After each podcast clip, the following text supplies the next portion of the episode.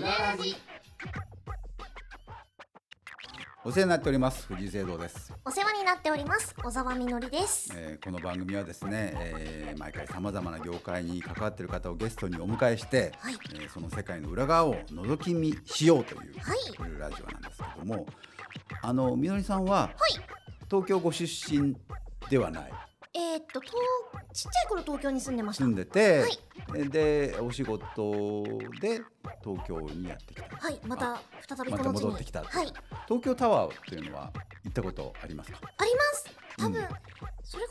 そなんか遠足とかでもきはっいとはいはいはい行ったと思いますし、うんうんあとは多分親に連れられても行ったと思いますし、うん高校ぐらいの時にも一回行った記憶がありますあー何回かは行ったこと何回か、はいそうですよねはい東京に住んでる方は意外に行かなかったりするけどもそうでねすでねもまあ1回や2回は大体みんな行ったまあこきっととある皆と様思いはます。いということで今回はですねはい東京タワーに詳しい方をおお呼びしましたんではい、えー今月のゲストは株式会社東京タワー資料室長兼広報課長の森裕樹さんですよろしくお願いいたします。よろしくお願いいたしま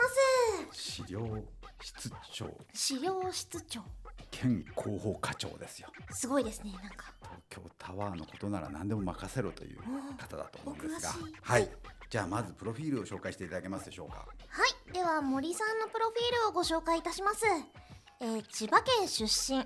森蘭丸の弟である戦国武将森忠政の流れを組む文家の一つ上総久留里藩の家老を務めた森家の16代目1998年にフランスに渡りオルガンの建造技術を学び帰国2001年から NHK の番組制作などに従事退職後2019年株式会社東京タワーに入社現在は管理本部資料室長兼観光本部営業部副部長兼ライツ広報課長また茶道家としてフランスグルノーブルアルプ大学日本語学科の茶道講師日仏茶道交流会代表茶道裏千家准教授も務めていますすごいですね森さんねだから全部読むのはやめた方がいい と申し上げたんですけ れども。これね東京タワーに行く前にまず片付けておきたい案件がいっぱい出てきたんではいあの、まあ、森さんっていうねお名前、名名字が森さんで、はい森蘭丸の弟。弟、森蘭丸っていうのは本能寺の変のは方い、ですか、そうですね。本能寺の変信で、長あのさんと一緒に信長公が亡くなる時に、まあ一緒に戦って。ですよねあの。亡くなってしまう、まあお故障なんですけれども。美少年と言われてる、はいあー、そういう説もございます。 あ本の当かどうか誰も見てないからそうわですねかわらないからないです、えー文字をコピーし続けるとぼやけるように今私の顔を見ていただければ分かるかと思うんですけどえーすごいもうだって歴女には人気ある人でしょ森そうですそうよですよねねね、はいうんの弟さんのずっとご子孫の流れなの、そうなんですへえ実は森蘭丸というのはですね、あのこの本能寺で戦ったのは三兄弟と言われていて、はい森蘭丸、えー、坊丸力丸と三人とも三人の本能寺で亡くなっているんですがあそうなんだへえその下にですね実は千丸っていう千葉の千に丸と書いてはいはいはいはい千丸さんっていうのがいました、はいでこの4人がですね、あの信長公にお使いをしていたんですけれどもへええーある時ですねあのこの一番下の千丸さんがですね、同じ同僚のお小姓さんと喧嘩をする喧んです嘩をするのねはい、へえでまあいわゆるやんちゃだったと言われていへてえで信長公に、えーお前はまだ若いから、うんえー母親の元に戻って謹慎してなさい」と言われて若いって相当若いと当時13歳って言われている、まあ、記録では13歳と言われているんですが、まあ、他の蘭丸子他を始めて皆さん19歳17歳っていうまあ年の当時だ中とで大人なんでしょうね、はい、そうですね、うんはい、でまあ岐阜城の方にこう岐謹阜慎をするわけです。あもともとそうかもう岐阜の家ですそもうなんんでね、す森家ってね、ははいい、でお兄さん3名はですね信長公について京都に入って、はいはいはいでそのままあの本能寺の変が、はいはいはいはいえー全員討ち死にしてしまうということでですね、でまあ唯一、まあ、そういう意味で生き残っあた返されたが、はい、返されたことによってよかったですね、はい、ですからうんその喧嘩をした、えー方もですね、うん張田さんとおっしゃるんでその方も、まあ、本能寺で亡くなってるんですね。あそうなんだ、はへえなので、まあ、その時に喧嘩をしていなかったら、まあ、そうですよ今ねの私はいなかったかなと。一緒にね討ち死にしてたかもしれないわけですそうですね。でずっと岐阜にはい、で岐阜にいたんですけれども、その後あの秀吉公にお仕えをしておうでその後あの家康公にお仕えをして、おーあそう、はいそうなのねそのままお使いするのねはい、そして関ヶ原の時にはうん完全に徳川方についていた徳もの川で,、方うんうんはいはい、はいで東方だったものですから、うん最後勝ち組ですよねえーはい勝ち組ということで、えー岐阜は離れたんですが、うん岡山の津山というところに、ああ、はい山の中の方ですね、はい岡山のね、えー美作一国を賜るということで、まさか一国の、はい、すごいということで殿様はい、殿様じゃない殿ですか様すごいですよねはい。ええでも森さんは千葉ご出身はい、あのーそうなんです。まだその後の話がございあます。まだあるああまだあったもうえーもうすごい歴史を今ワクワクしながら聞いてますよね。ですよねうん、東京タワーの話ですけどね。この後どっかで東京どっタワかーにで東京タワーに戻りたいんですが、ははいはいい、あのー話し始めてしまいましたので、はいちょっと急いで片付けますけれども、あのーまあ美作の津山藩というところの藩主にこの、はいえー千丸さんをですね、はい忠政という名前に変えて、はいまあ元服されてますから、はい忠政公ということで、えー、美作津津山藩主になられて、うんでその五代目の時にですね、うんちょっとあの跡取り様があのーいないまんま。はい。ということで、えー、改易になってしまいそうます。なんだ。へえでその時にまあ文家がですね、うんあのー、2件3件なるほど。その時の文系ががあるってことですね。ははい。で、えー、一つの文家は、えー、その後赤穂藩の森あこあこうちょうどその頃忠臣蔵で、おうえー、浅野家が退去した後だったんですけれども、朝の家お城出て行った後。はい、後に、まあ、一時期長井家という小さなお大名がはい8年ぐらいおられるんですが、またその方も、あのー異動になって、うんうんうんでその空いた場所に、えーその森家の文家の一つがですねああのそうなん赤だ穂藩ということででこれはこのままあ城明け渡しの後に森家が入ってるんですか。ですから浅野家90年で、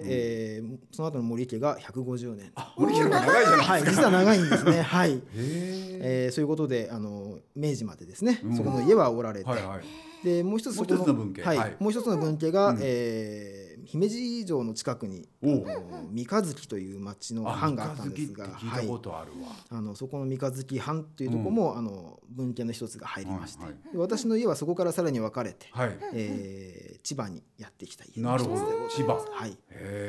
え。とこうく上総くるり藩のはいご家老の家になったってことですか。はい。上総くるりっていうのはどの辺にあるんですか。今あの分かりやすいのは電車でいうくるり線です久留里線っねてありますよ JR ねくるり線っていうのがあるんですけれども、房総半島の割と下の方下の方ですねうんはいあの真ん中の方にある山の中のえ方ー山のです中か。ですね両側かあの太平洋側からからもはい東京湾側からも同じぐらいな感じですよね。もう完全に山の中はいはのい城下町だったんですけれども、あーそこの家老を代々務めてた。そうですねおーでちょうどその、まあ、津山藩の森家が潰れる頃というのは、うんあの徳川綱吉が将軍だった時代だったんですけれども、はい五実は綱吉公というのはあの将軍になる予定じゃない方だったんですね。そうなんですうんはいん、そのお兄さんである、えー家綱公という四代将軍がいたんですが、うんお子さんがいないまま亡くなられます、うんで普通亡くなられると御三家といってですね,、あのそうですね尾張とか紀州様から、うんえーお迎えするんですが、なぜか、えー弟様のこの、えー綱吉公にお鉢が回ってきました、で当時綱吉公というのはあの群馬の館林藩の藩主だったんですね。あーはい、でたまたまそのこの私の直系の祖先祖先になる、えー人はですね、うんその時にお使いをしていた方でして館林で館林藩の、えーはい江戸過江戸詰労め過労をされていた黒田様という黒田、はいま、たなんか勇者ありそうな名前出てきましたあーねで。すねでその黒田さんにお使いをしていた、はいうんまあ正式には館林藩士ではないんですけれども、えーでそしたらその後綱吉公が江戸城に入られる、うん主だった家臣を全部連れて江戸に入られましたのであーそうでしょうねえー重臣方が、まあ、大名になってしまうわけですね。はいはいはいはいそうしますと、まあ、館林では数人の家臣でよかったんですけども、うんまあ、藩主になりますと何百人っていう家臣が必要、うんでその時にあの森家もですね、うんあの召し抱え正式に召し抱えていただいて、うんでその時からずっとお使いをしていると。すごいですね。裏ラジあの本当にねもうゲスなことで申し訳ないんですけども、そうするとあのいわゆるお宝的なものがねあそうですねね代々伝わってるものっていっぱいあるわけでしょ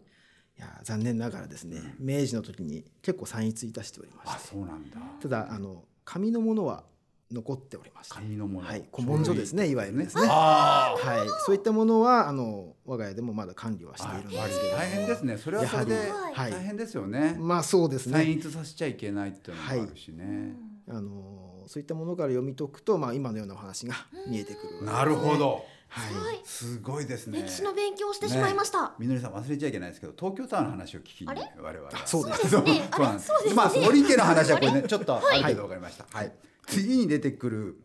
オルガンの建造技術を学びにフランスあ、気になります。これも気になりますねこれこれはなんですか、はいパイプオルガンってことパイプオルルガン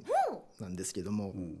ガン、うんあのこれは本当個人的な私個人のお話だったんですが中学生の時にですね、あのまあ、担任の先生っていうのがおられるんですけど音楽だけは別の担任の先生がおられる、あー音楽の専門の方がねねははいいはいでその先生が、まあ、ある音大のオルガン科の卒業された先生でございましてへで私たちの同期は結構そのパイプオルガンの授業を結構受けさせらーれたパイプオルガンの授業って何そいれやい聞いたんですか？や低くあの近くにあのこんあの文化ホールっていうのがありまして、そこにもパイプそこにオルガンはあったんですけれども。るあーまあそういう環境だかえらーそういうのも聞かされる機会も、うんまあ、恵まれていましたし、うんまああのー音楽の授業っていうのはなかなか中間テストがないもんですから期末テストぐらいしかないので、うんその近くになった時にちょっと、まあ、オペラの演目だけ覚えとけみたいな感じになりまして、あとは大体先生がずっとそういうパイプオルガンの話なんかしてたりしてへー結構私の同期はそういう、えーオルガンが好きな人も何人か多いんですあけーど、まあね先生がそういう話してくれると興味持ちますもんね、ただ私は中学校の頃かなりの劣等生でござい ましてお勉強大嫌いでございまして、はい音楽の授業ほとんど寝てた記憶ばっかり、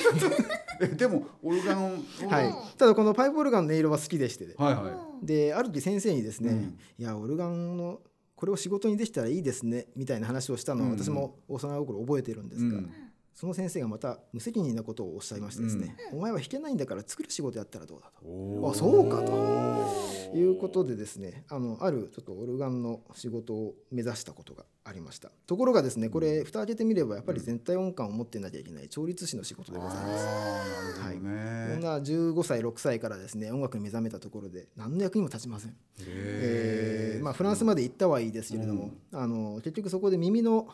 ことが分からなくて、あーえーあの手先はまあす動かすもの好きだったので作ることはできたんですけれども、はいあの耳が良くないということ技で術的なものと、その感感性的なものと両そうです方ねが合わさってないといけないってことですね。はいはいまあ、それでまあ諦めてそそくさと日本に帰ってきたとはあでもすごいね。すごいですハねイ。ボルガンでも技術的なことは作るある程度は少しは学んそうですねわけでしょすからあのーまああのービルダーの方が調律される時にお手伝いに行ったりとか、ねそれはい技術すごいですよね。そうですねうん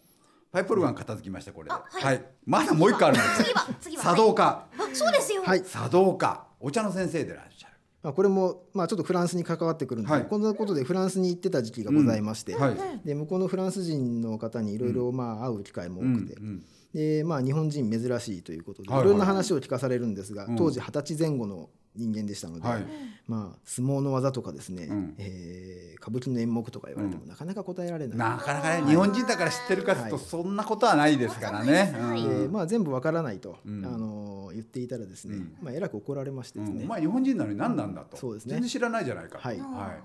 でまあ、すごくバカにされた記憶がありましあーてで、まあ、帰国して、うんまあ、もうちょっと語学の勉強しようかなとも思ったんですが、はいまあ、その前にちょっと日本の文化を見入れるようにはいはいはい行こうかなと、はい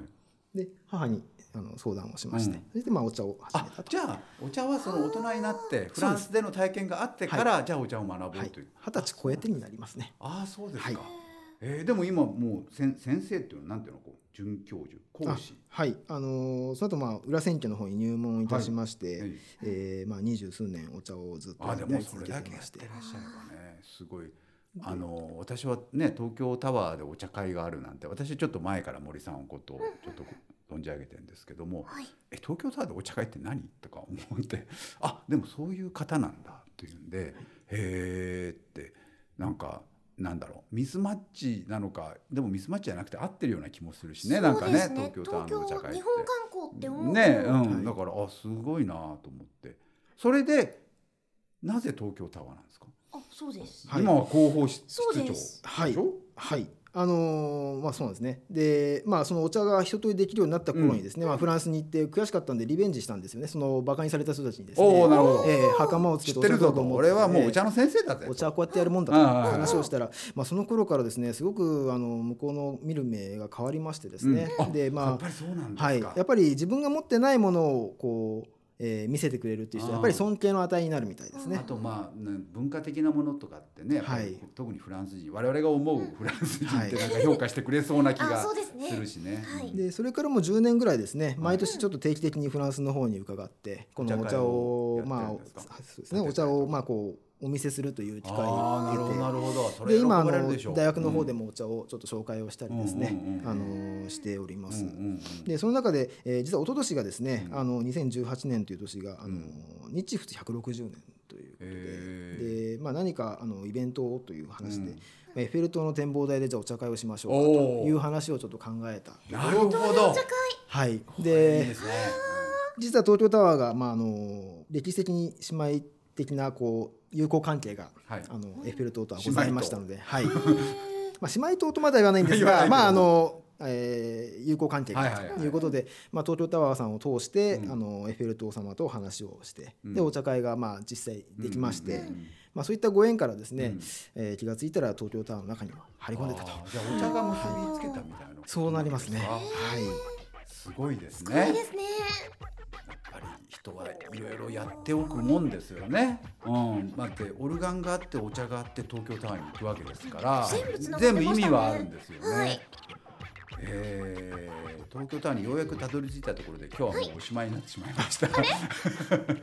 次回詳しく東京タワーのことをお伺いしましょう。はい、はい今回のゲストさんは東京タワーの広報森裕樹さんでしたこの続きはまた次回お楽しみに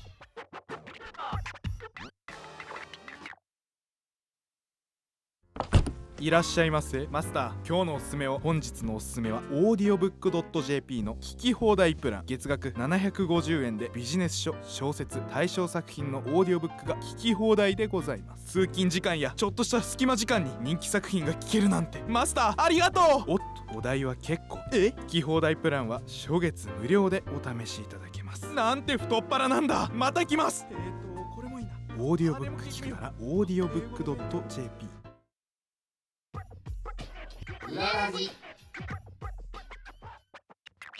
お世話になっております藤井聖堂です。お世話になっております小沢みのりです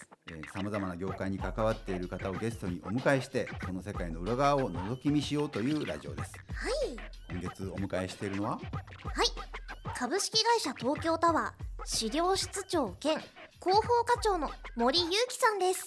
よろしくお願いしますよろしくお願いしおます願いいたします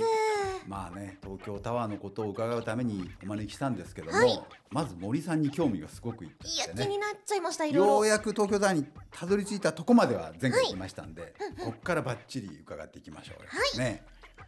東京タワーってまあ東京に住んでる人も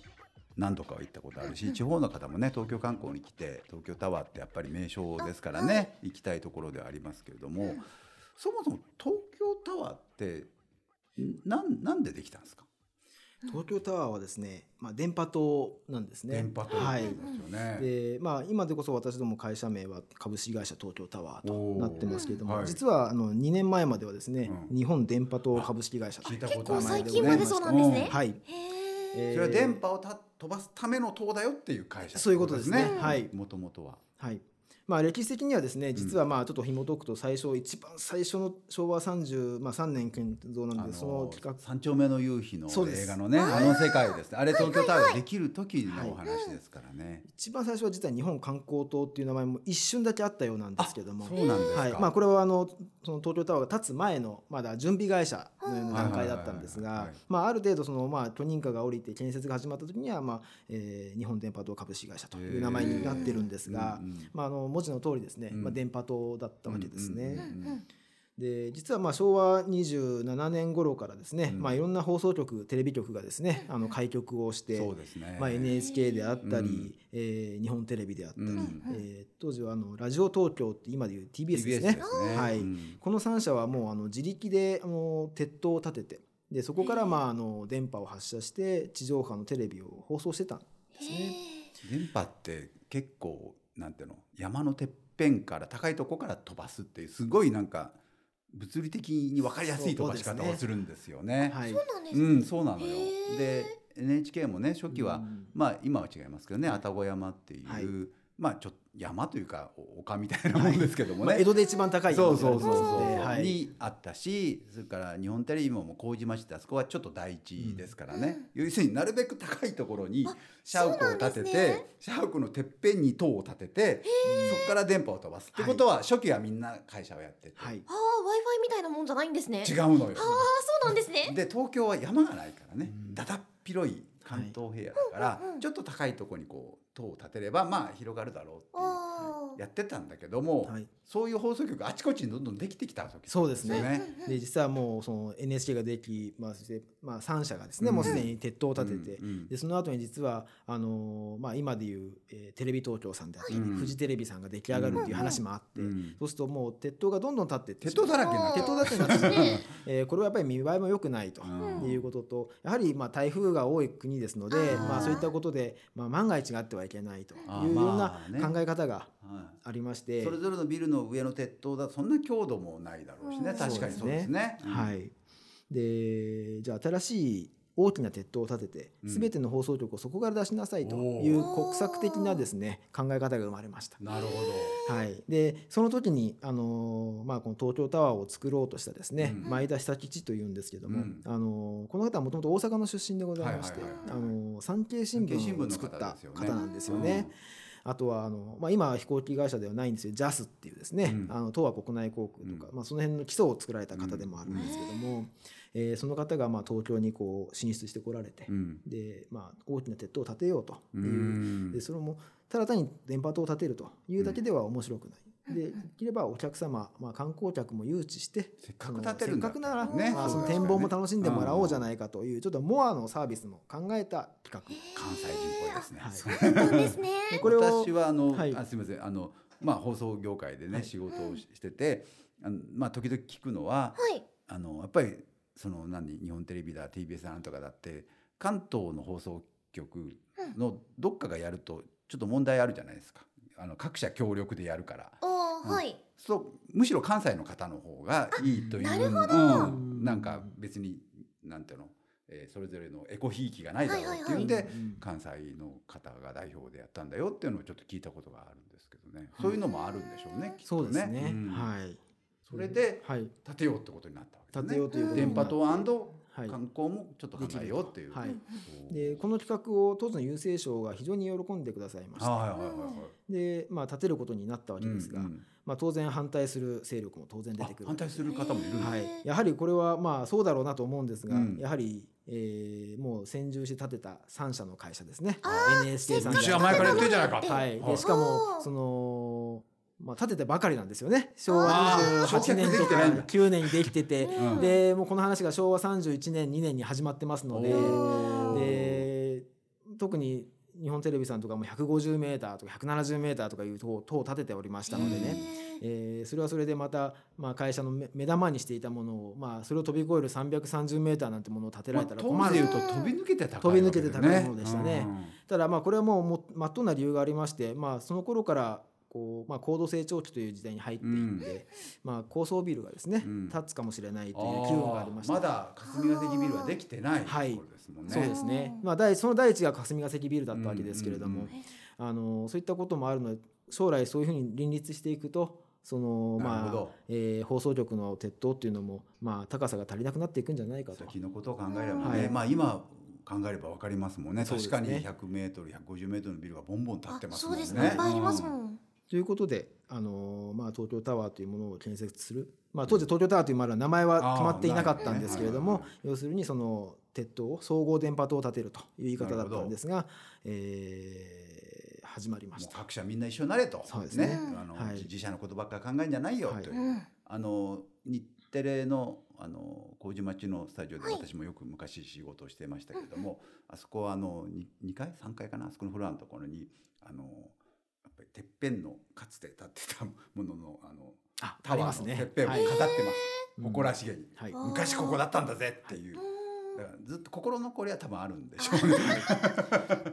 まあ、これはちょっとあのあの、まあ、調べれば分かる話であんまり話すべきじゃないかもしれないですけ ど、いやいや実は話してそくのだ後さい。はいまあ NHK さんはあの分かりましたとはいいうことで、うん東京タワーに合流されます、はいほうほうで最後日本テレビさんだけはうん乗らなかったんですね、あ最後まはいで、で道はじ自社のがあるからいいよと。自社のがあるとおーということで。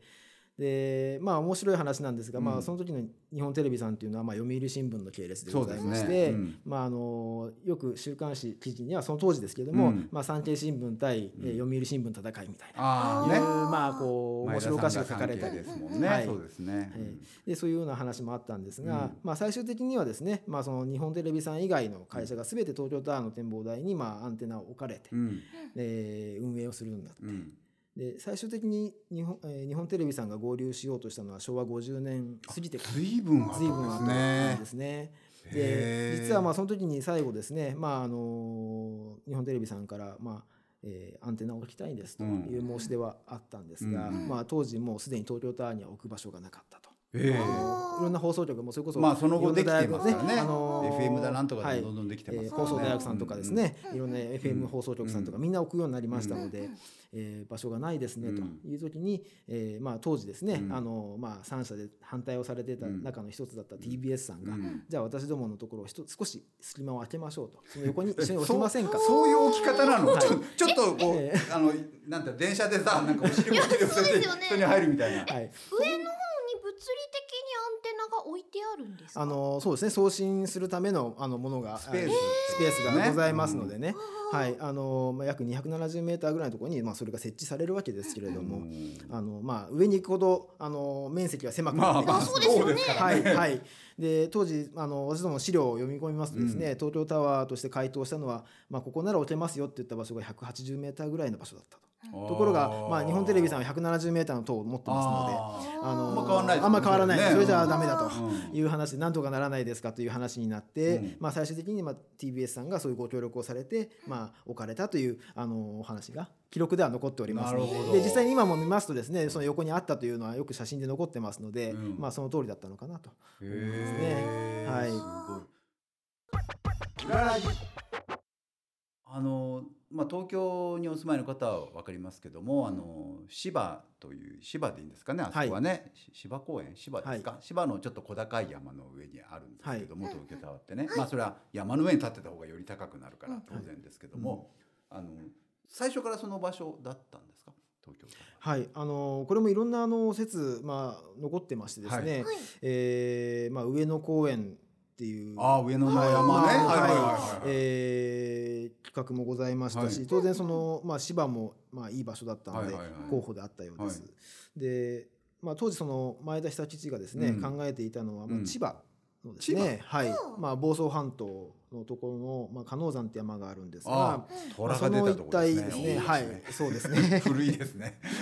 まあ、標高350メーター、60メーターぐらいの場所になるんですが、おーまあ、そこに、あのー放送局の塔塔を建てたらどうなんだという構そ想もこに立ててはい東京側に向けて出東そう京側に向けて出すとね。ね、はいははいい。まあ、そういった構想もあったようです。あはあ。い、で用地のまあ買収というかですね、まあ、その計画はかなり進んでいたようなんですが、まああのの戦後直後の時期でもあってですね、まあ、今東京タワーが建ってた場所というのは半分以上がまあ今でいう増上寺様の、あのあー境内下にありますもんねでもはいええありまして、うんでまあ、その場所を、まあ、あの提供できるという話があったよう増です上。寺さんが、はいじゃあここを使ったらって言ってくれたということでですか。確かにあそこはあのまあ愛宕山という山の、うんえーこう尾根伝いにある場所あがああってなるほど。まあ、山なんですよね。ええは。えい、で、まあ、岩盤も硬い場所で、ううんんで、まあ、ちょっと小高い丘でえあって、あまあ、災害にも強そうだとということでとなな何分東京の中心にあるということそうですよね。はいうんでここに建てたらいいんじゃないかということで、まあ、最終的にあの芝公園の場所がまあ、選定さそれうたとか。場いう所こともですねねいろいろ考えてあそこなんでしょうね、はい確かにね。へえ。じゃあ千葉のとこはどうしたんですか。はい、でその後ですね、うんあのーあそこは今のマザー牧場ができましてですねさあ牧場って聞いたことありますね。はい行ったことありますないけど。行ったことあります。多分ないと思いますないですよねあよく聞きますけどもねはいたはいみんな知ってますけ多分はいいどや知。ってます、はいえーマザー牧今マザー牧場がある場所がひょっとしたらタワーが立つそうですね場所だったかもしれない。はという話も残っております。おはーい、そうなんだ。あのラジオで言うとね、あの日本放送なんてのは木更津に。というところで今回のポッドキャスト版はここまで続きは audiobook.jp の聞き放題プランでお聞きいただけます次回もお楽しみに